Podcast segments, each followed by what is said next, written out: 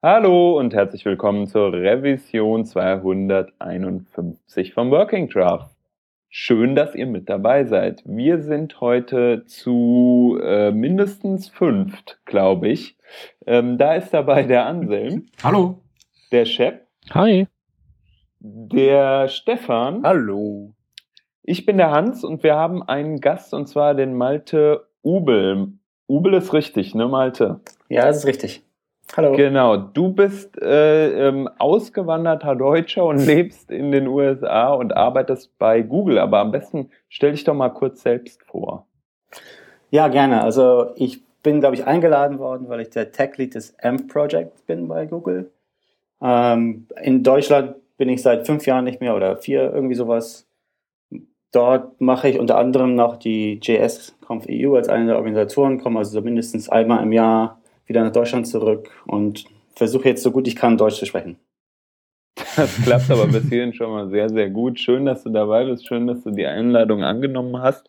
Das ist ja auch ähm, so, dass der Aufhänger, ähm, du hast ja schon selbst gesagt, Technical Lead ähm, des AMP Projects. Und das ist auch etwas, weshalb wir uns gedacht haben, wir müssen mal jemanden, einen Fachmann ranbekommen sozusagen. Ähm, wir haben nicht so ganz verstanden, was dieses AMP-Projekt ist und warum wir das jetzt unbedingt brauchen, weil ähm, irgendwie war uns das alles nicht so einleuchtend und Google hat doch auch neulich erst dieses äh, Web Starter Kit und so weiter released.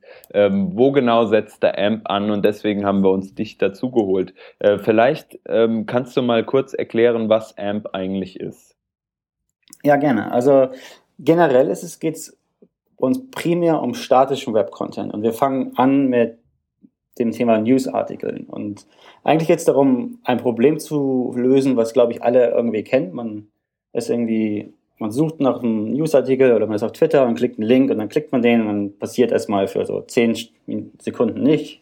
Und dann lädt die Seite so langsam und dann fängt man ein bisschen an zu lesen dann jumpen irgendwie die, die Textzeilen rum, weil irgendeine blöde Anzeige lädt und das ist alles ein bisschen unangenehm.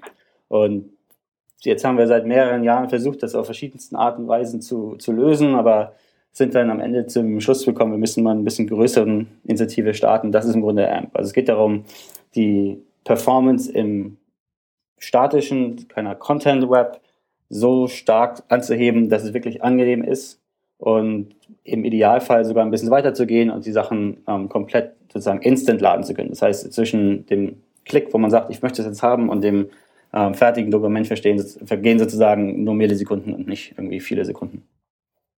Das heißt, es ist eine, ein Framework im Endeffekt.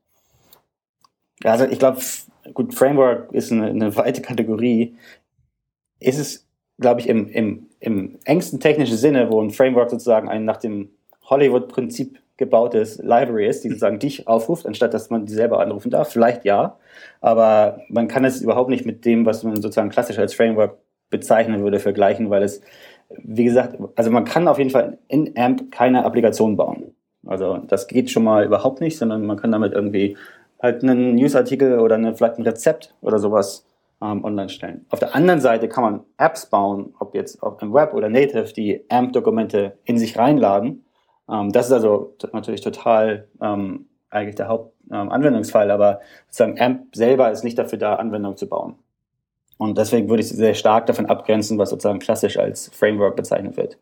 Ähm, es ist auch nicht nur eine JavaScript Library, wobei das ein großer Teil ist, sondern ein wichtiger, ein wichtiges Element ist sozusagen der sogenannte AMP Validator, der einfach nur sagt, entweder ja, das ist ein valides AMP-Dokument oder nee, ähm, die folgenden Sachen sind noch verkehrt und müssen repariert werden.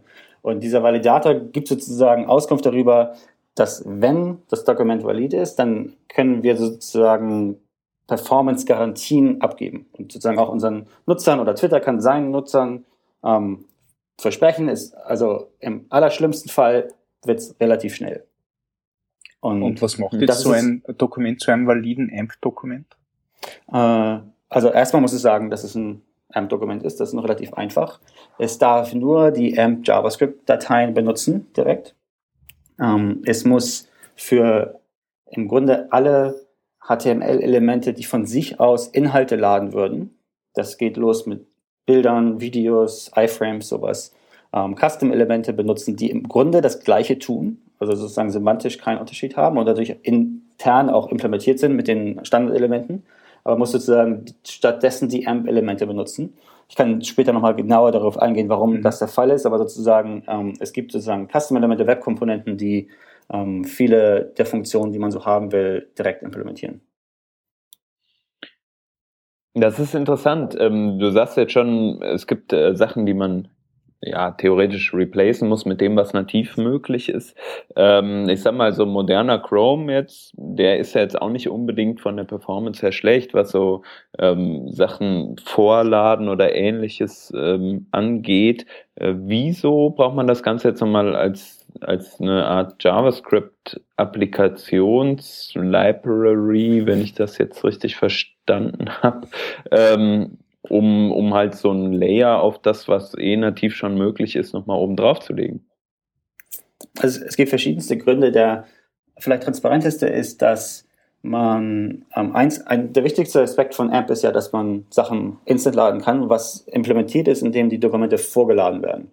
Mhm. Und nun nochmal konkreter, was es bedeutet in Wirklichkeit, ist, dass wir einen iFrame haben und da das AMP-Dokument reinladen. Und den iFrame aber noch nicht zeigen. Und das heißt, sobald man dann tatsächlich irgendwie mit dem Finger auf den Bildschirm tippt, ähm, wird sozusagen dieser iFrame gezeigt und idealerweise das Dokument fertig und, und nichts passiert. So, das könnte, das ist im Grunde eine Technik, die man nicht mit generellem Web-Content machen kann, weil dieser iFrame ähm, erstens vermutlich das ganze Dokument laden würde, was relativ unerheblich ist für den Effekt des Instant Loading, weil ja man eigentlich erstmal nur den ersten Bildschirm sieht.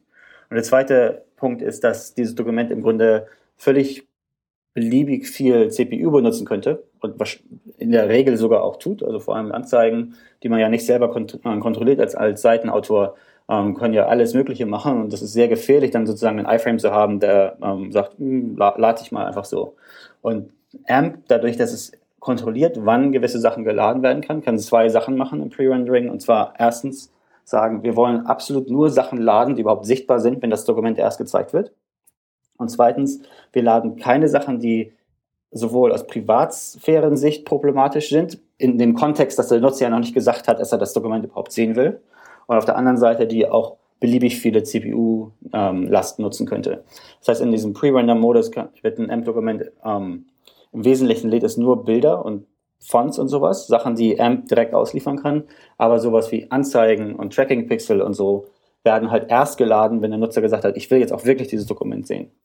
Mhm. Und ähm, die beiden Sachen zusammen sozusagen ähm, sind eigentlich der Hauptgrund für, für diese Entscheidung.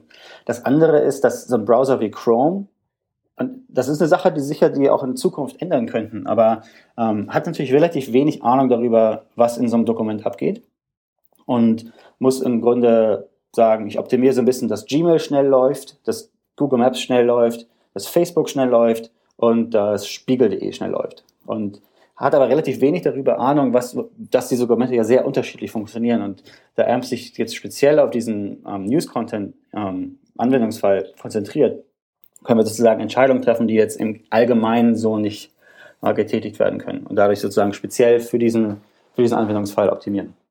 Mhm. Du hast jetzt schon genannt, ähm, Anwendungsfall News und hast auch schon öfter das, das Beispiel Twitter angeführt. Gibt es da irgendwie, ähm, seid mal eine Partnerschaft mit denen oder ähnliches, dass ihr sagt, irgendwie so die Plattform zum Beispiel äh, oder die bauen jetzt eine Applikation, die halt mit AMP gebaut ist, um halt auch ein Real-World-Example zu sehen? Oder ähm, gibt es da ein anderes äh, oder gibt es da andere größere Applikationen, die man die jetzt schon auf AMP gebaut sind? Der aktuelle Status ist, dass schon im Oktober, wenn wir sozusagen, als wir angefangen haben, ähm, die quasi Developer Community einzuladen, ähm, Feedback zu geben zu AMP, waren ähm, Twitter, Pinterest und LinkedIn schon an Bord als mhm. zukünftige Plattformpartner. Und der aktuelle Status ist, dass mein Arbeitgeber Google angekündigt hat, vermutlich Ende Februar ähm, im größeren Stile sozusagen Nutzer auf existierende AMP-Dokumente zu schicken. Mhm. Und das ist sozusagen unser nächster Milestone. Ich weiß, dass zum Beispiel Pinterest schon angefangen hat, auch ex zu experimentieren damit, ähm, AMP-Dokumente sozusagen ihren mobilen Nutzern anzubieten. ich weiß nicht genau, was der Zeitplan von Twitter ist, aber sozusagen diese ganzen Partner arbeiten da, da zusammen. Es gibt auch noch mehr, es gibt zum Beispiel eine App, Nuzzle, die ähm, AMP benutzt und es wird jede Menge andere Sachen geben. Und äh, diese, pa das, was die machen, ist im Prinzip, dass die nicht AMP-Seiten bauen, sondern dass die diese AMP-Seiten einbinden bei sich damit äh, oder mit und vorladen, damit dann, wenn man irgendwelche Links öffnet in Twitter oder so, damit es dann, wenn es News-Seiten sind, noch viel äh, schneller geht. Richtig? Genau, genau. Also und dann habt ihr noch, ja. Es gibt halt eine, eine, sowohl die Möglichkeit, einfach das selber über den Link-Tag rauszufinden, ob es eine AMP-Version von der Seite gibt. Oder vielleicht gibt es sogar auch nur eine AMP-Version, aber nehmen wir der Fall ist, ist eigentlich noch relativ selten. Und äh, wir werden auch eine API anbieten, der man sozusagen eine URL hinwerfen kann und sagen kann, gib mir bitte die AMP-Version dazu. Mhm. Okay, das heißt, das wird dann so wie, äh, wie äh, RSS-Feeds, gibt es dann so ein Alternate-Ding, äh, äh, Link, Link-Auszeichnung und dann wird da auf die AMP-Version von einer Seite oder die, die das Vorhandensein einer AMP-Version einer Seite angezeigt. G ganz genau. Der Hauptunterschied zu RSS ist, dass ja AMP an sich kein ähm, Distributionsformat ist, sondern da gibt es immer dann zu einer speziellen Seite eine Alternative. Mhm. Ah, okay. Das heißt, man kann, ja, man kann nicht AMP-Dokumente mit RSS distributieren, sozusagen. Die haben, sind orthogonal zueinander. Mhm. Okay. Also man entwickelt ja eben auch keine gesamte Seite, sondern nur einzelne Dokumente dann, ne? Ja, also das ist sozusagen, ich denke mal, vor allem jetzt im Oktober und vielleicht auch mit immer noch, ist es relativ unangemessen, Leute zu sagen, ihr sollt jetzt ähm, 100% nur noch AMP-Dokumente bauen. Ähm, wobei das in der Tat möglich ist. Also, weiß ich nicht, unsere Homepage macht das, weil das macht irgendwie Sinn. Ne? Aber sozusagen, ähm, die meisten Anbieter, die hier relevant sind, werden ja schon irgendwie eine existierende Website haben und man kann davon ausgehen, dass sie zu Anfang zumindest die AMP-Version daneben stellen. Ähm, ja. wir, wir hoffen, dass Sie sagen, auch ihr habt vielleicht von ähm, aus dem Chrome-Team viel über Progressive Web Apps gehört. Und mhm. ich glaube, es ist ein sehr ganz interessanter Anwendungsfall von der Progressive Web App, zu sagen wir, ähm, ich habe jetzt ein News-Portal und meine Dokumente sind alle AMP-Dokumente. Und wenn ich das zum ersten Mal als Nutzer dahin gehe, irgendwie direkt verlinkt, dann sehe ich auch das AMP-Dokument. Aber dieses Dokument würde dann Service Worker installieren, sodass beim nächsten Mal der Service Worker sagt, ich gebe dir jetzt mal eine App-Shell und ähm, lade sozusagen die ganze App in den Browser und dann mach nur noch einen Ajax-Request zu dem einzigen eigentlichen AMP-Dokument, um es dann in mir anzuzeigen. Ich denke, es wäre so ein perfekter Anwendungsfall für eine Progressive Web App, die halt immer schnell ist, unabhängig davon, in welchem Zustand ich mich als Nutzer gerade befinde. Und bei der Gestaltung äh, von AMP-Webseiten ist man, also im gestalterischen Bereich, so Farben, Schriftarten und so, da ist man aber dann frei, oder? Da ist man komplett frei, ja. Also ähm, es gibt im, im Bereich CSS eigentlich keine relevanten Limitierungen, die einem jetzt sozusagen ähm, gewisse Design-Elemente nicht anbieten würden. Wir machen so ein paar Abspreche im Bereich Animation, wo wir sozusagen nur erlauben, dass man Attribute animiert, die auf der GPU des, von einem Mobile Device animiert werden können. Also zum Beispiel Transform, Opacity, so Sachen. Mhm. Und dazu kommt noch, dass wir äh, für Style Sheets sozusagen anfordern, dass sie inline sein müssen und nicht größer sein dürfen als 50 Kilobyte. Okay. Okay, und dann darf man auch keine größeren mehr hinterherladen oder sowas.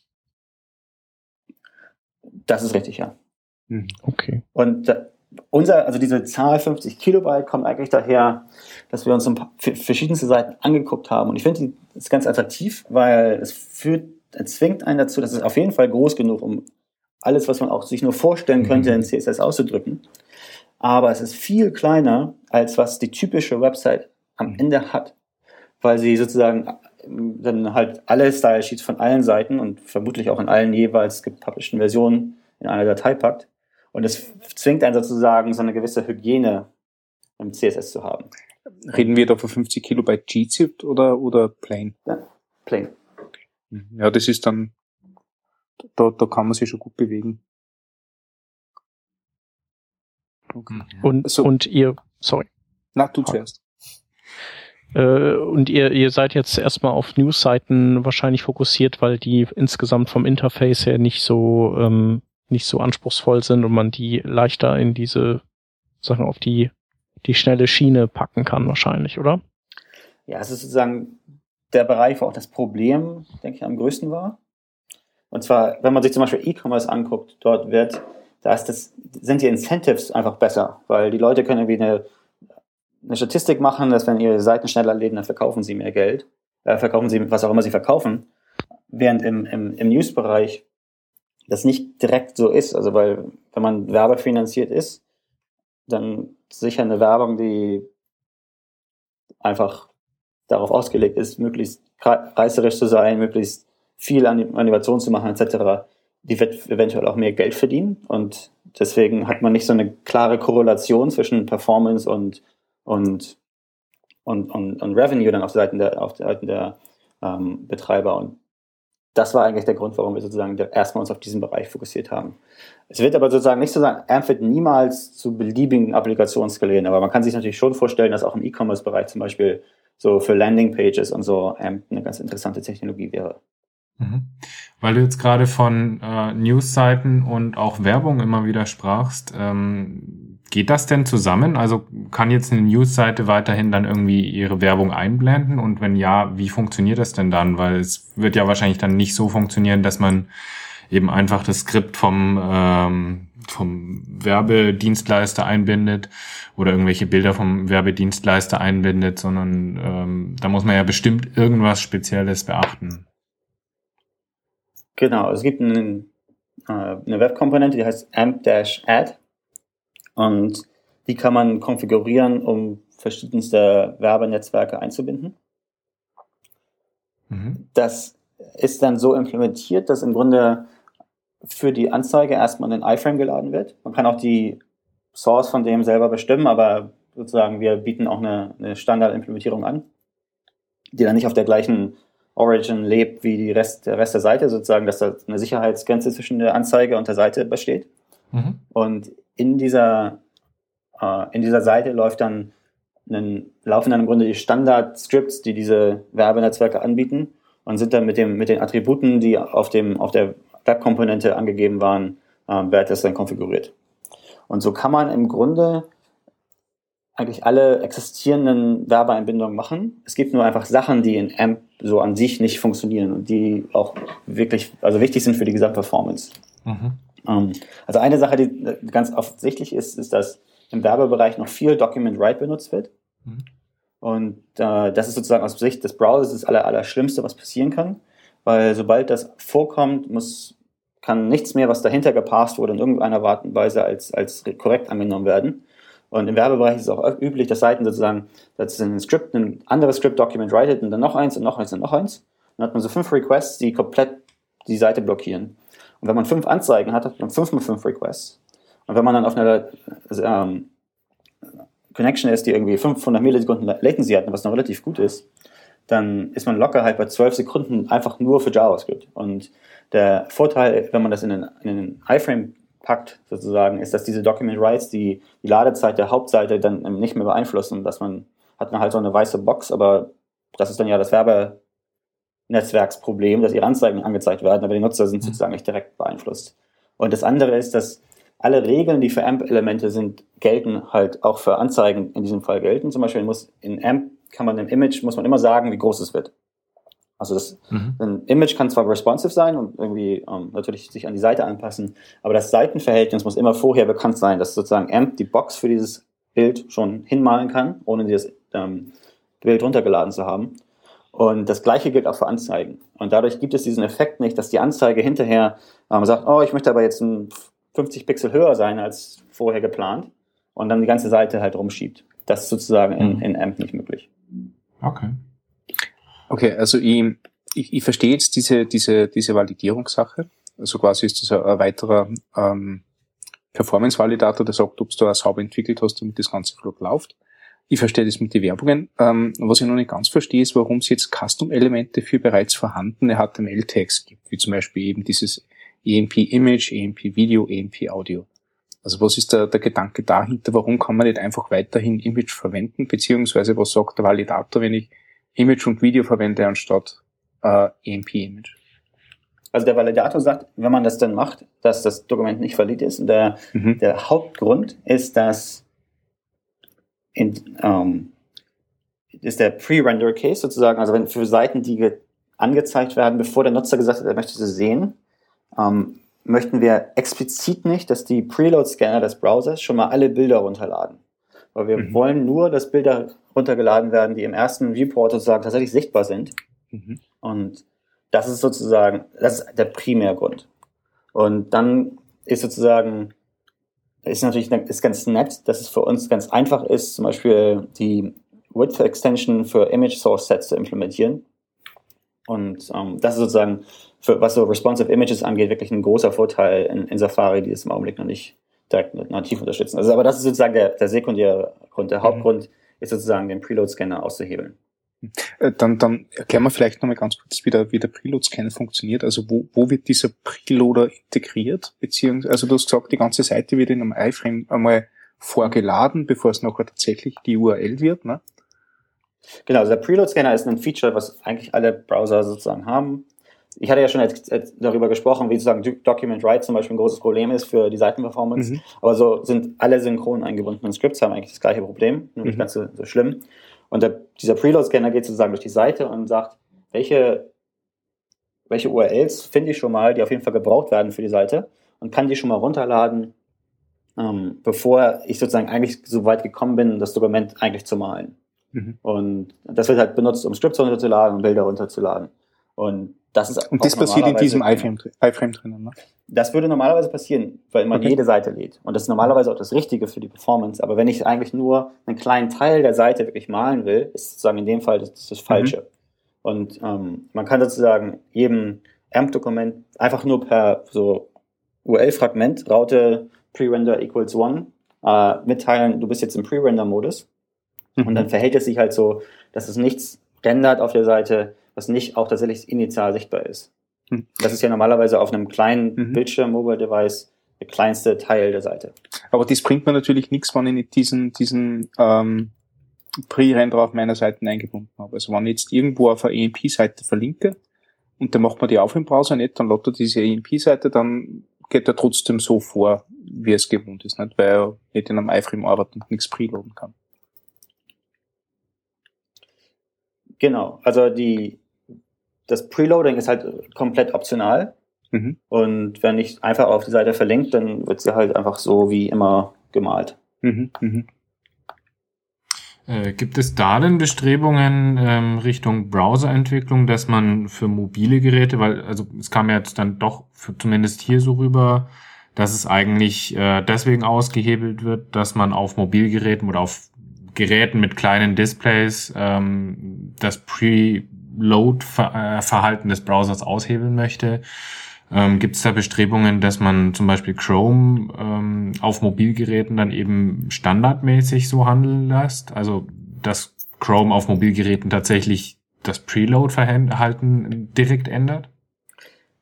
Also wir sprechen auf jeden Fall mit dem Chrome-Team möglichst viele von unseren Experimenten, die sich dann hinterher halt auch als gut herausstellen, weil wir machen natürlich auch viele Sachen, die jetzt nicht so richtig gut funktionieren, ähm, irgendwie in den, in den Browser-Level abzugraden. Mhm. Das ist so ein bisschen, es kommt auch in die Richtung, ob man, ob das jetzt die richtige Optimierung ist, hängt halt sehr von dem Typ des Dokumentes ab. Und das heißt, wenn Chrome ein besseres Verständnis darüber hätte, ich, ich render jetzt eine ähm, statische Content-Website, dann könnte Chrome auch solche Entscheidungen dann in die Richtung treffen. Aber auf jeden Fall ist es ein, eins der Ziele von AMP, in der aktuellen Browserlandschaft zu performen. Mhm. Und ich glaube, es ist kein Geheimnis, dass der, also das Safari sich natürlich nicht ganz so schnell weiterentwickelt, als äh, wie man das von Chrome gewohnt ist. Und wir aber ganz explizit halt auch in Safari und in allen anderen Browsern gute Performance haben wollen. Mhm. Das heißt, wir können uns nicht darauf verlassen, dass jetzt wir irgendwie ich jetzt ins Gebäude nebenan gehe und meinen Kollegen im Chrome-Team sagte, wäre ganz cool, wenn ihr das hier heil macht, weil sozusagen das ja nicht im Allgemeinen dann auch überall bei den Leuten ankommt. Mhm. Okay. Und ähm, was das Scripting auf einer AMP-Seite angeht, was habe ich denn da überhaupt für Möglichkeiten? Also kann ich jetzt tatsächlich dann nur diese Komponenten, die es auch äh, offiziell von dem AMP-Projekt bereitgestellt werden, verwenden auf einer Seite? Oder habe ich auch die Möglichkeit zu sagen, ähm, ich möchte jetzt auf meiner Seite irgendwie ein eigenes Skript verwenden, eine eigene Funktion in JavaScript schreiben und dieses Widget dann auf der Seite eben anzeigen lassen? Also es gibt so ein paar Möglichkeiten und es wird über die Zeit sich auch noch äh, ganz stark verändern. Aber generell, ähm, aktuell ist es so, man kann direkt in dem AMP-Dokument kein selbstgeschriebenes JavaScript verwenden. Steht immer frei, einen Pull-Request gegen AMP selber zu schicken und dann das sozusagen allgemein verfügbar zu machen, aber so direkt geht das nicht. Es gibt zurzeit als einzigen Ausweg die Verwendung von iFrames, was sich für so gewisse Sachen auch ganz gut eignet. Also zum Beispiel, wenn man jetzt einen äh, besonders aufwendigen Videoplayer hat oder wenn man irgendwelche Grafiken baut, die auf jeden Fall Nutzerinteraktion baut, dann ist im Augenblick die einzige Möglichkeit, das dann in das Dokument per iFrame einzubinden. Und wir haben aber eigentlich relativ konkrete Pläne jetzt über dieses Jahr, aber so lang, so viel Zeit möchte ich mir eigentlich auch lassen, so langsam sozusagen die, die Möglichkeit der direkten Programmierung auch wieder einzuführen. Aber das ist natürlich auch wiederum der, der Hauptgrund, wie es zu, zum, zu den insgesamten Performance-Verbesserungen kommt, ist, dass mhm. das so direkt nicht erlaubt ist. Mhm. Ähm, es gibt so, ich glaube, eine ganz interessante Sache ist, wie, wie Analytics funktioniert in, in AMP. Also eins der Sachen, die, glaube ich, viele diskutiert werden, ist, wie viele verschiedene so Analytics und Tracking-Dienstleister auf der durchschnittlichen Seite installiert ist. Und der Grund, warum das im Grunde funktioniert, ist, dass man irgendwie sagt, hier Adobe Analytics hat die und die Features, lass uns das, das benutzen. Dann binden die Leute das ein, aber dann bricht irgendeine Metric ein, dann lassen sie den letzten Kram, den sie hatten, noch drin. Und so so schaukelt sich das immer auf. Und am Ende des Tages sehen wir, dass viele von den großen Seiten wirklich im Grunde alle Betreiber, die es überhaupt gibt, irgendwie eingebunden haben. Ja. Was natürlich nicht so gut für Performance ist. Und ähm, die machen eigentlich alles das Gleiche. Also die machen ungefähr das Gleiche, haben natürlich irgendwie verschiedenste Features, die sie sich irgendwie als ihr eigenes Spezialgebiet rausgesucht haben, aber im Grunde ist das schon sehr ähnlich. Und was wir sozusagen, und das, deswegen ist AMP so auch nicht direkt reproduzierbar für jemanden einzeln. Wir sind halt zu, zu einem diesen großen Anbietern hin und haben gesagt, ähm, lass uns doch zusammenarbeiten und eine Library bauen, die Seiten instrumentiert. Mhm. Und so Sachen misst wie Scroll, Position zu einem gewissen Zeitpunkt und so, so Sachen halt. Und die man konfigurieren kann, um die dann erfassten Daten im Wunschformat dieses Anbieters zum Anbieter zu schicken. Und so ist es sozusagen in AMP so, wenn man jetzt sagt, ich möchte irgendwie irgendwie Google Analytics oder Parsley oder Chartbeat haben, dann haben die alle so vorgefertigte Konfigurationen, dann packt man noch seine irgendwie Kundennummer mit rein und dann wird in AMP sozusagen nur einmal gemessen, wie viele Nutzer auf der Seite sind und so Sachen, aber wird dann einfach nur als jeweiliger Request zu diesen Anbietern geschickt und so kriegt man sozusagen ähm, im Grunde die gleiche Art der Messung und die gleiche Anzahl der Anbieter, aber zahlt quasi die Kosten nur ein einziges Mal. Mhm. Und das ist halt sozusagen so eine ähm, Sache, die, wenn wir jetzt den Leuten anbieten, mehr Möglichkeit würden, beliebig JavaScript auszuführen, dann wäre das, wäre das sozusagen einfach nicht mehr möglich. Mhm. Das heißt, äh, man kann halt jetzt äh, in das Open Source Repository einfach ähm, einen Pull Request stellen, wenn man da ein neues Feature sehen möchte und äh, muss dann im Endeffekt warten, ob das äh, angenommen werden würde oder nicht. Genau, es gibt ja relativ, mhm. also weil das jetzt auch nicht so ein besonders ungewöhnlicher Vorfall ist, gibt es ein paar Richtlinien dazu, was Veränderungen angenommen würden. Mhm. Ähm, und also zum Beispiel, wo wir auch noch viel Hilfe brauchen, aber auch viel natürlich selber dran arbeiten, sind so alle möglichen Embeds. Also wir haben irgendwie die Möglichkeit, Instagram-Posts einzubinden, Tweets, Facebook-Posts, aber wenn im Augenblick fehlt zum Beispiel ist noch eine Möglichkeit, Soundcloud einzubieten und da arbeiten halt irgendwelche Contributor gerade dran. Und da in die Richtung gibt es auf jeden Fall eine ganze Menge Sachen, die noch gemacht werden müssen. Mhm. Ähm, wie ist das denn, wenn jetzt zum Beispiel die Financial Times hat ja eine Paywall auf ihrer Seite? Ähm, da kann man irgendwie zwei, drei, vier Artikel pro Monat kostenlos lesen und dann kommt eben eine Paywall. Mhm. Ähm, gibt es denn die Möglichkeit, wenn man eben jetzt nicht nur auf Advertising als äh, Revenue Model setzt, gibt es eine Möglichkeit, dass man über Google AMP dann auch irgendwie als Content-Anbieter trotzdem das Geld äh, über eine Bezahlfunktion bekommt? Ja, wir haben auch gerade erst letzte Woche Montag das veröffentlicht, wie, wie das zu machen ist, wobei wir dann im Vorwege halt mit den ganzen großen Publishern halt gesprochen haben, was für Lösungen zu ihnen passen würden. Und natürlich haben wir auch mit den existierenden Anbietern, die sozusagen als Lösung für einen, ähm, für einen Webpublisher das anbieten, eine Paywall einzubauen, mit denen gesprochen und haben dann gemeinsam einen, einen Standard entwickelt, wie die Einbindung in, in AMP erfolgen kann. Und das wird sozusagen jetzt gerade an die ersten äh, Websites ausgerollt. Cool. Mhm. Ja. Ich, ich habe noch, ich hab noch eine Frage. ähm, also mir ist jetzt äh, einiges klar. Also ich bin total froh, dass du heute da bist, weil, weil äh, das sind die ganzen Fragen, die mir, die mir ständig im Kopf herumgegangen sind, wo ich eben einfach mein äh, nicht gewusst habe, was ich damit anfangen soll. Ähm, aber jetzt, jetzt grundsätzlich, äh, angenommen, ich, ich, ich verhalte mir jetzt noch all diesen Best Practices, die der HTML-Validator von AMP äh, äh, mir vorschlägt. Nicht? Also der, der wird ja gegen ein gewisses Regelset überprüfen und wird mir sagen, okay, deine Seite ist jetzt äh, AMP-tauglich oder nicht. Äh, und jetzt diese, diese Custom-Elemente mal ausgenommen, wäre es mir möglich, ähm, nur durch Befolgen von, von äh, ähm, guten Praktiken ähm, mit, mit ganz gewöhnlichen Markup und ein bisschen CSS, komplett JavaScript frei ähm, eine Seite zu gestalten, die ähm, ähnlich oder vielleicht sogar besser performt ist wie äh, EMP-Seite.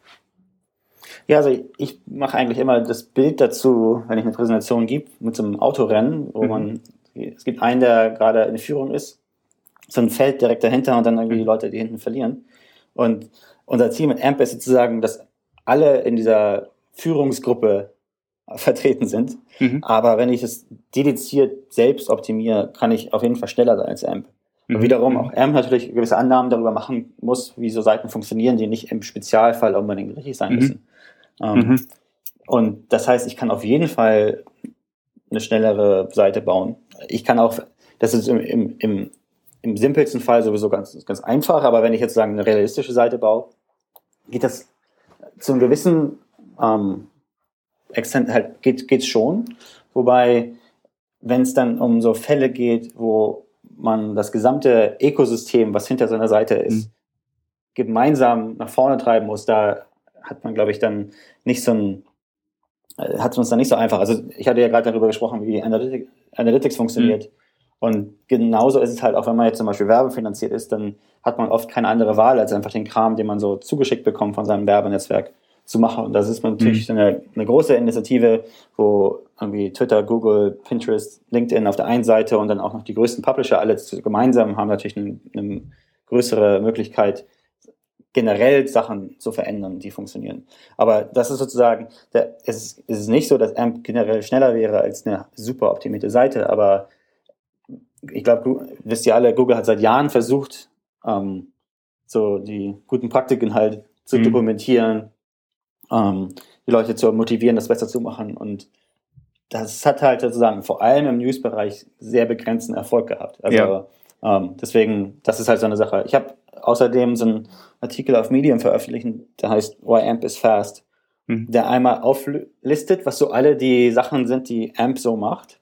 Und ich glaube schon, dass wenn man sich das mal anguckt und sich dann gegen die Sachen, die man tatsächlich dann in einem gewissen Budget und für einen, ähm, einem gewissen Time-Budget gebaut hat, das wird, ist schon gar nicht so einfach sozusagen, diese Menge der Optimierung in, in, in, einer, in einer einfachen Seite einzubauen. Aber, aber es ist auf jeden Fall möglich, definitiv möglich.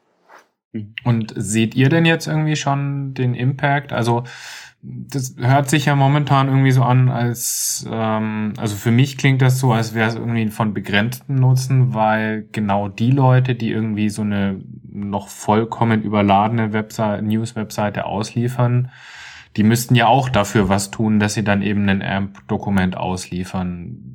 Seht ihr, dass diese Firmen oder ähm, Publisher das tun? Ähm, oder gibt es da schon auch noch weiter Probleme, dass ähm, einfach, dass die dort eben auch das selber implementieren müssten. Also wir sind eigentlich ziemlich zufrieden damit, wie die, das sozusagen angenommen wird von den ähm, mhm. größeren Publishern. natürlich wird es sozusagen, und ich, soweit ich gehört habe, wie diese Branche funktioniert, probieren die auch so Sachen gern mal aus.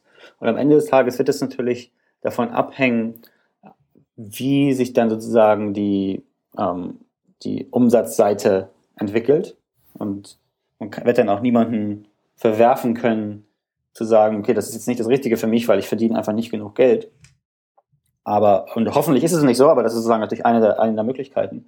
Aber erstmal sind wir relativ glücklich darüber, wie viele sich damit beschäftigen und auch Seiten in dem, in, in, in AMP veröffentlichen. Mhm. Also, ich glaube, es war einfach an der Zeit. Äh, die, ich glaube, die Branche sieht sozusagen, das halt auch im Adblocking-Bereich, dass schon die Leute doch sehr explizit sagen, dass, ich finde das halt nicht so gut, was ihr macht. Mhm. Und deswegen hat, glaube ich, war einfach die Zeit reif für so eine branchenweite Initiative, während es sehr schwierig ist, dass als einzelner Anbieter zu sagen, okay, ich bin jetzt der einzig Gute hier.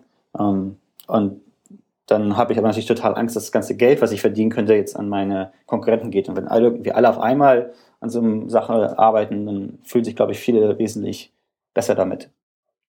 Also ich finde beeindruckend, dass die überhaupt dort so euphorisch mitmachen, weil äh, tatsächlich ist ja dieses Problem, das, das ihr da äh, ähm, lösen wollt, damit ihr eigentlich was, was sie sich selber sehr bewusst einbrockt haben, mit noch mehr Werbung, mit, mit noch katastrophalerer Werbung, mit massiv viel Treckern. Also ähm, e-, eigentlich spannend, dass, dass sie so darauf ansprechen. Es ist irgendwie ja, so ein also Kompromiss bin, bin zwischen, gespannt. Ja, es ist irgendwie so ein Kompromiss zwischen dieser äh, Death to Bullshit-Initiative, die gerade so läuft, nicht, wo halt jeder sagt, schau, das ist ein, das ist der News-Seiten und da in der Mitte dieser, dieser kleine Quadratzentimeter-Bereich ist eigentlich der eigentliche Content und rundherum ist der ganze Mist, mit dem du täglich konfrontiert wirst. Äh, und dem Web, wie es eigentlich jeder vorstellt, ist das eigentlich so wirklich so, wir geben euch das bisschen, das ihr braucht, damit es ja äh, tatsächlich produktiv und, und, und äh, also Überleben klingt jetzt blöd, aber das ja, wie sagt man da, Umsatz machen kannst, nicht? Ähm, und trotzdem ein schönes Web gestalten. Also von dem her finde ich, also unter diesem Gesichtspunkt finde ich das eigentlich total okay. So mein Kommentar jetzt. Aber cool, ich kenne mich aus, ich freue mich total. Ich check jetzt, worum es geht. Ich habe noch eine Frage. Ich weiß nicht, ob ich das irgendwie überhört habe, aber wenn ich jetzt, äh, also wir haben ja darüber gesprochen, dass wenn ich auf normal auf eine äh, AMP-Seite verlinke, dann wird die halt klassisch geladen und äh, wenn ich selber, also wenn ich selber keine AMP-Seite habe, aber auf eine AMP-Seite äh, oder die AMP-Seite möglichst schnell geladen werden soll, auf die ich äh, verlinke, dann brauche ich auch eine, eine AMP-Library, die aber nicht wahrscheinlich dieselbe ist, die man beim äh, die man braucht, um eine gesamte Seite zu bauen und die erlaubt mir dann auf bestimmte Art und Weise auf die AMP-Seite zu verlinken, richtig? Ja, wir haben, also eins unserer Ziele für dieses Jahr ist sozusagen für, diese, für diesen Verlinkungsanwendungsfall einen Open Source SDK anzubieten, was dann auch jetzt nicht nur für Web wäre, sondern auch für, für iOS und Android. Mhm. Ähm, da sind wir aber noch nicht so weit, dass wir das in, in, in guter ähm, Form haben, sodass ich das dahinter stehen würde. Okay. Und natürlich das haben wir sozusagen auf unserer Seite irgendwie die, unser Search-Team baut das gerade, aber natürlich, das ist eher so ein bisschen speziell für ihren Anwendungsfall. Aber es gibt ja jede Menge Produkte allein bei Google, die so, sowas brauchen würden und da bauen wir das dann einmal und machen das in Open Source. Und ähm, ja, also das wird es dann irgendwann geben. Aber man kann bis auf weiteres einfach drauf verlinken, das ist schon. Okay. Auch schon. Oder man klaut sich das Skript dann einfach von der Google-Suchseite und äh, verbaut das dann bei sich. nee, Quatsch. Okay, ja, äh, weil das ist, es gehören ja quasi zwei Parteien dazu, ne, um da wirklich ähm, das meiste rauszuholen. Die einen, die, die eine Seite so bauen und die anderen, die dann auch entsprechend ähm, die dann so einbinden, dass, dass man das meiste rausholen kann. Und vielleicht äh, kann zwar nicht jeder die so eine AMP-Seite bauen, weil, weil er halt nicht eine News-Seite hat, aber zum Verlinken ist es ja grundsätzlich, warum soll man es nicht machen? Noch okay. eine Frage für Leute, die das äh, jetzt einsetzen möchten. Wie startet man am besten mit dem Projekt? Man geht auf mproject.org, man klickt auf Docs und das sollte sozusagen der aktuell beste Einstieg sein. Was ist noch, was glaube ich ganz interessant ist, dass es bereits ein WordPress-Plugin gibt, und wir auch gerade noch mit anderen CMS-Anbietern arbeiten, mhm. einen, ja, Plugins für deren jeweilige Produkte anzubieten. Ah ja, stimmt, klar. stimmt, das bringt mir jetzt zu einer anderen Frage. Also so ähm, langsame Content-Management-Systeme und so weiter könnt ihr natürlich nicht überprüfen dann. Nicht? Also wenn der Content überhaupt einmal lahm generiert wird und ausgeliefert wird, quasi Pech gehabt. Also jein, es gibt sozusagen eine Sache, wo wir noch nicht drüber gesprochen haben, ist, dass es sozusagen als Teil des Ökosystems rund um AMP auch einen von Google betriebenen Proxy-Server gibt, über den man diese Dokumente aufrufen kann. Ha, cool. Und der hat natürlich sozusagen, der ist nicht unbedingt schneller, als wenn man jetzt ein super teures Content Delivery Netzwerk bezahlt, aber man kriegt dadurch natürlich eine sehr zuverlässige Performance. Mhm. Und auch wenn man zum Beispiel nur einen Server in Deutschland hat, wird es aus Australien dann nicht schneller, äh, nicht langsamer und so weiter. Hat das mit diesem äh, Mobile Viewer zu tun, den den es da vor kurzem nochmal gegeben hat, diesen äh, eh von Google nicht, äh, wo du halt irgendwo URL eingeben hast können und dann bist du in so einer Art Reader-Modus äh, ähm, gelaufen. Nicht? Also der hat das ja auch quasi in einem, in einem Proxy, also oder auch Proxy-Verbindung dort mal aufgemacht. Aber halt nur dazu nee, sämtliche da, Styles entfernt damit hat es nichts zu tun. Also das Dokument wird sozusagen nicht, also es wird schon verändert, aber nur in Art und Weise, dass es keine, keine wahrnehmbare mhm. Änderung für den Nutzer hat. Mhm. Ähm, und der, das Wichtige da ist sozusagen, wir benutzen als Caching-Semantik sozusagen das gleiche wie der HTTP-Header still while revalidate. Mhm. Und das mhm. bedeutet im mhm. Grunde, dass wir immer ein Dokument ausliefern, wenn wir eins kennen und dann aber gleich fragen, gibt es schon Neues und dass der nächste Nutzer dann halt die aktuelle Version kriegt, sodass man sehr hohe Cache-Haltraten hat und vor allem mhm. bei sehr populären Dokumenten kriegt man eigentlich immer auch mal was sehr Frisches, aber äh, ist sozusagen selten für bekannte Dokumente, der muss eigentlich mit dem Backend-Server gesprochen werden, um, um das Dokument auszuliefern. Mhm. Sehr clever. Ich finde das total cool. Äh, eine letzte Frage noch von mir. Könnte man theoretisch auch Unternehmenswebseiten mit äh, AMP bauen? Also es würde auch noch Sinn machen, oder? Ja, das würde Sinn machen, definitiv. Mhm. Also jetzt zum Beispiel ampproject.org wäre sowas. Ne? Also das ist irgendwie unsere Website, da ist ein Video drauf und ein, und so ein paar Gesichter, die sagen, warum man das machen soll. also das geht schon. Okay. Nee, weil äh, das, äh, die Frage kam irgendwann mal auf und dann mhm. äh, habe ich gesagt, so, nee, ich glaube, das ist nur so eher für News-Websites und eben weil, weil die, es, ich hatte so ein bisschen die Analogie zu den äh, Facebook Instant News gesehen und die ja auch da ist. Ähm, aber dass das so der, der primäre Use Case ist. Aber ähm, vielleicht doch nicht. Also ich glaube, wir müssen halt auch viel noch arbeiten am Bereich, was es so an, an, an Custom Elements halt im Angebot gibt. Also man könnte sicher irgendwie so ein Parallax-Scrolling zum Beispiel jetzt bauen, aber man müsste es halt rein in CSS machen. Und ich glaube, wir können eine ganze Menge da anbieten, um mit sehr guter Performance alle möglichen Effekte, die man so machen möchte, auf so einer Website, auf, also sagen sehr exklusiv da, ähm, abbilden zu können. Da fehlt noch eine Menge, aber das kommt halt über die Zeit. Ja, ich glaube, einen Parallax-Scroller braucht ihr nicht bauen, das ist schon in Ordnung. okay, ähm, ja, dann äh, wissen wir da auf jeden Fall schon mal Bescheid. Sehr cool.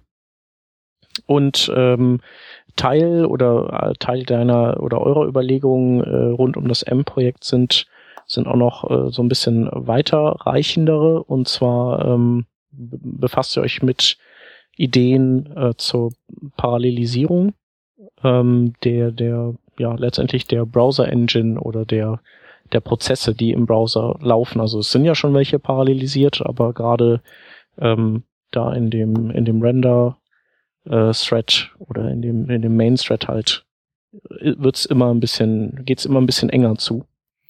Und du hast dann äh, nicht nur einen äh, Blogpost zugeschrieben, sondern auch einen Talk gehalten auf der JSConf in den USA. Willst du uns genau. noch was erzählen? Ja, ich kann so ein bisschen darüber sprechen. Also das war schon sehr motiviert durch AMP, aber hat sozusagen eigentlich nicht direkt was damit zu, zu tun. Und das, ich glaube, die, das Hauptinsight, was mein Kollege Dimitri Glaskov, der im ähm, Web-Plattform-Team im Chrome-Team arbeitet hatte, ist, dass, und der, der ist übrigens auch der sozusagen Erfinder der Web-Komponenten. ist, dass das Web an sich ein sehr gutes Modell hat, um Sachen zu composen, ineinander zu schachteln. Aber es gibt eigentlich keinerlei Möglichkeit, zu Sachen äh, irgendwie sicherzustellen, dass die Sachen, die irgendwie ganz gut auf der Seite zusammen aussehen, sich auch gegenseitig koordinieren. Und also er hat das das Coordination Problem genannt. Und das ist eigentlich sozusagen das, das eigentliche Problem, warum so eine Seite, auf der irgendwie Anzeigen und Tracker drauf sind und dann auch irgendwie so ein Tweet und, und so, so Sachen, die man halt so hat, warum das irgendwie alle an sich sind ganz gut programmiert und funktionieren auch ganz gut, aber wenn man sie zusammenschmeißt, ist auf einmal alles kaputt. Und mein, mein Gedanke halt von, von dieser Basis aus war, dass das fühlt sich halt genauso an, wie in den 90ern die Betriebssysteme waren, die so kooperatives Multitasking benutzt haben. Also zum Beispiel Windows 3.11 und auch macOS noch bis Version 9. Da war es ja so, dass sozusagen immer eine Sache an war und theoretisch auch was anderes an sein konnte, aber man musste dann immer sagen, okay, ich bin jetzt fertig. Und der andere musste dann auch irgendwann sagen, er ist fertig. Und wenn er es nicht gemacht hat, dann war alles langsam.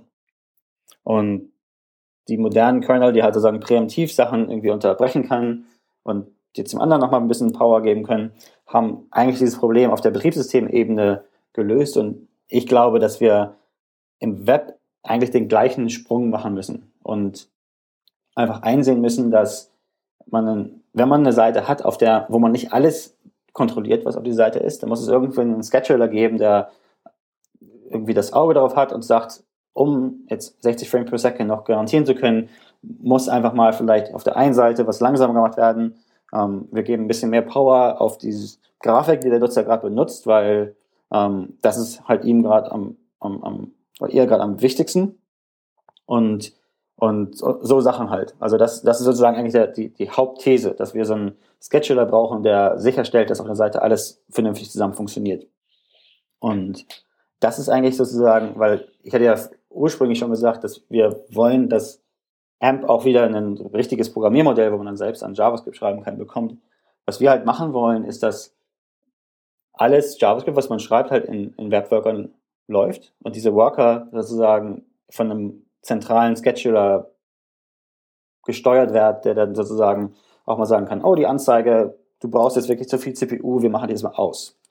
Ähm, oder und, und halt das, das Gegenteil, vielleicht irgendwie, was die, das Element der Seite, mit dem der Nutzer gerade interagiert, halt ähm, mehr Power zu geben und so. Und das ist, das ist eigentlich sozusagen unser, unser, unser großer Plan, um ähm, Multitasking und, und Multithreading irgendwie mit, mit normaler Webprogrammierung in, in Vereinbarung zu bringen.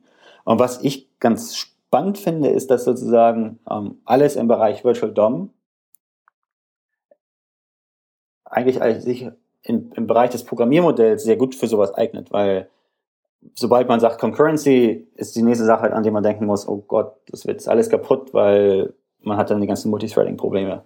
Und ich denke aber, dass wenn man es mehr so sieht wie halt so ein Betriebssystem, wo halt man halt Prozesse auf der Seite, die für einzelne Webkomponenten Komponenten zur Verfügung äh, zu, zur, für, verantwortlich sind, dass man im Grunde ein Programmiermodell finden kann, was sowohl einfach zu benutzen ist und nicht diese ganzen Threading-Probleme hat, aber sagen wir mal 90% der Vorteile von, von Concurrency bringt. Mhm.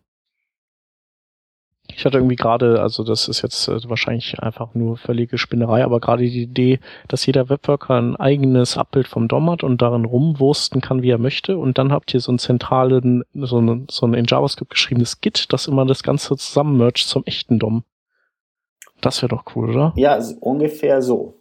Genau. Und es, unsere Idee ist eigentlich sozusagen, dass man einmal pro Animation Frame allen diese Workern sagt, so, ihr dürft jetzt mal ähm, ausrechnen, was ihr im nächsten Frame machen wollt. Und dann geben die halt einmal zusammen ähm, ihre Sachen und dann kann natürlich der Scheduler auch sagen, du hast jetzt nur das Recht auf diesen kleinen kleinen Subtree von dem, von dem DOM irgendwie zu arbeiten. Das wäre vielleicht für eine Anzeige. Und dann gibt es vielleicht irgendein Skript, was auch ein bisschen weitere Rechte hat. Aber sonst kann dann alles äh, gemacht werden. Aber man muss nicht unbedingt alles mergen je nachdem, wie, wie, das, wie das aufgebaut ist. Und ich glaube auch, man muss nicht unbedingt, man braucht nicht unbedingt so viele Worker, weil die sind ja auch relativ teuer. Immer ein ganzes, so halt ein Thread und ein, und ein Heap in JavaScript und so. Das ist also nicht ganz umsonst. Man sollte nicht so viele Worker haben und auf Mobile Devices ist sozusagen auch das Switching zwischen den CPU-Cores alles nicht so ganz umsonst. Aber wenn man zum Beispiel sagt, ich habe jetzt einen Worker, da sind die ganzen Anzeigen drin. Und wenn die Anzeigen irgendwie zu viel CPU verbrauchen, dann machen sie nur sich selber kaputt. Und dann habe ich einen Worker für die Seite und habe vielleicht noch einen Worker für meine Tweets, Facebook-Posts und Plus-One-Button-Embeds. So, und dann ähm, hat man sozusagen diese Haupt-Use-Cases, die auf seiner Seite halt zusammen composed sind, getrennt und stellt sicher, dass sie sich nicht gegenseitig auf die Füße treten können. Macht auf jeden Fall Sinn. Also sowas. Aber kann man ja auch nicht irgendwie nativ in den Browser reinbauen, ne? Weil die, also es ist ja wie bei AMP. Der, der Programmierer muss, muss es dann irgendwie mitteilen, was für ein Ding das gerade ist, das da rumfuhrwerkt. Genau, also, also der Browser braucht halt sehr genaue Informationen darüber, was so, was das halt ist, ob das jetzt okay ist, das vielleicht mal langsamer zu machen. Und es ist sozusagen, ich will es jetzt gar nicht so fest sagen, dass es niemals möglich wäre, aber das ein Problem von JavaScript ist ja, dass es sozusagen nicht preemptive ist. Also es wird nicht angenommen, dass ich jetzt ein Skript irgendwie damit mal ausmachen kann. Und der, der, im Augenblick sind halt die Worker die einzige Möglichkeit, sowas in die, in die Plattform reinzukriegen, dass ähm, nicht alles auf der Seite so lange laufen kann, wie es irgendwie lustig ist. Ja. Und äh, was ist da dein Plan? Also ähm, so äh, oder euer Plan? Wollt ihr das dann, wollt ihr damit mal ein bisschen rumtesten und irgendwie Genau, wir sind, wir sind eigentlich schon dabei, sozusagen, wir sind im Augenblick eigentlich in der Experimentierphase. Wir haben irgendwie einen Prototypen auf Rack-Basis und einen auf Fabric-Basis und so, sind so ein bisschen am, am, am Spielen halt und versuchen rauszufinden, wie man das machen kann und werden dann irgendwie auf jeden Fall im Laufe des Jahres auf unserer GitHub-Seite unsere Design-Dokumente veröffentlichen und natürlich auch Pull-Requests und so weiter. Und äh, braucht ihr da irgendwie Schützenhilfe auch von den Browserherstellern oder könnt ihr die gebrauchen, die Schützenhilfe?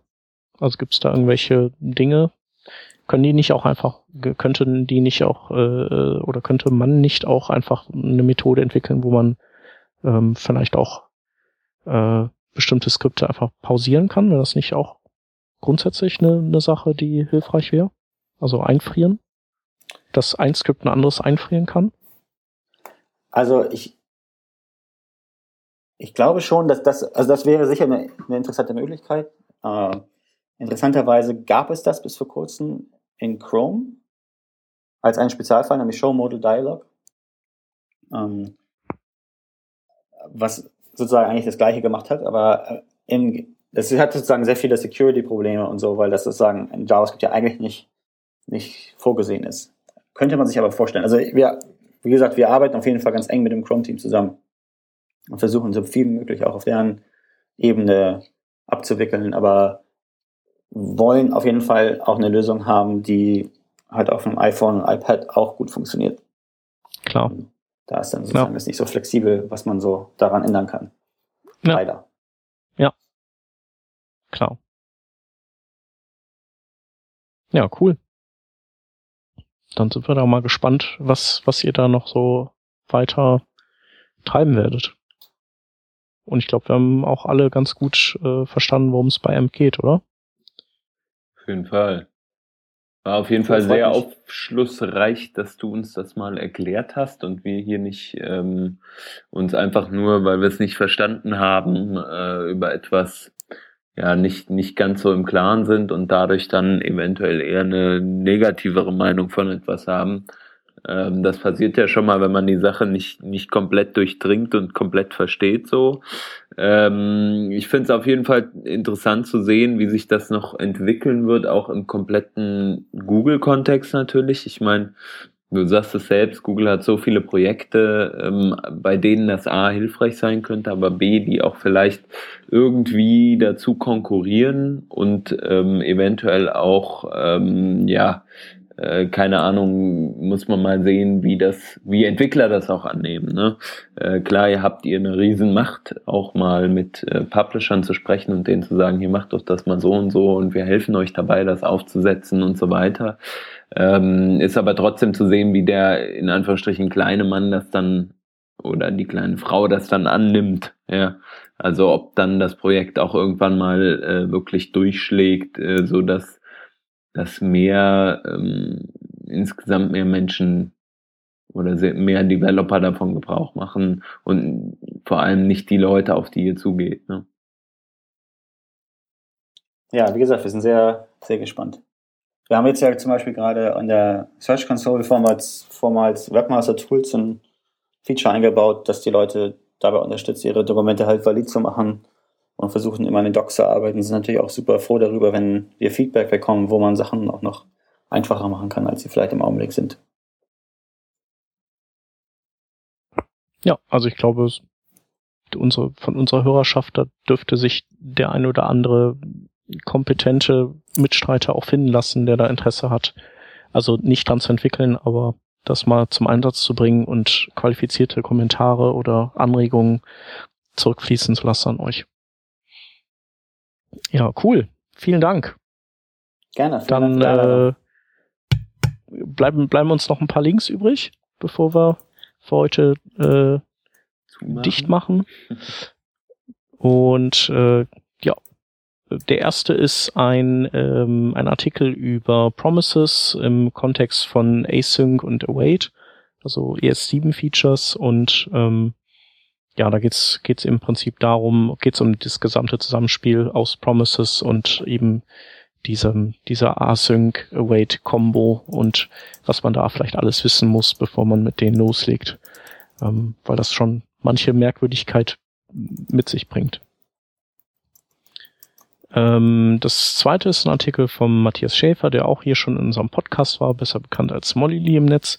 Und ähm, der äh, hat äh, oder der in letzter Zeit gab es ja so einige äh, Artikel im, im Netz, die auch wieder, ähm, die so ein bisschen das ganze Ökosystem beklagt haben, Node und Taskrunner und Frameworks und so weiter und das alles doof wäre.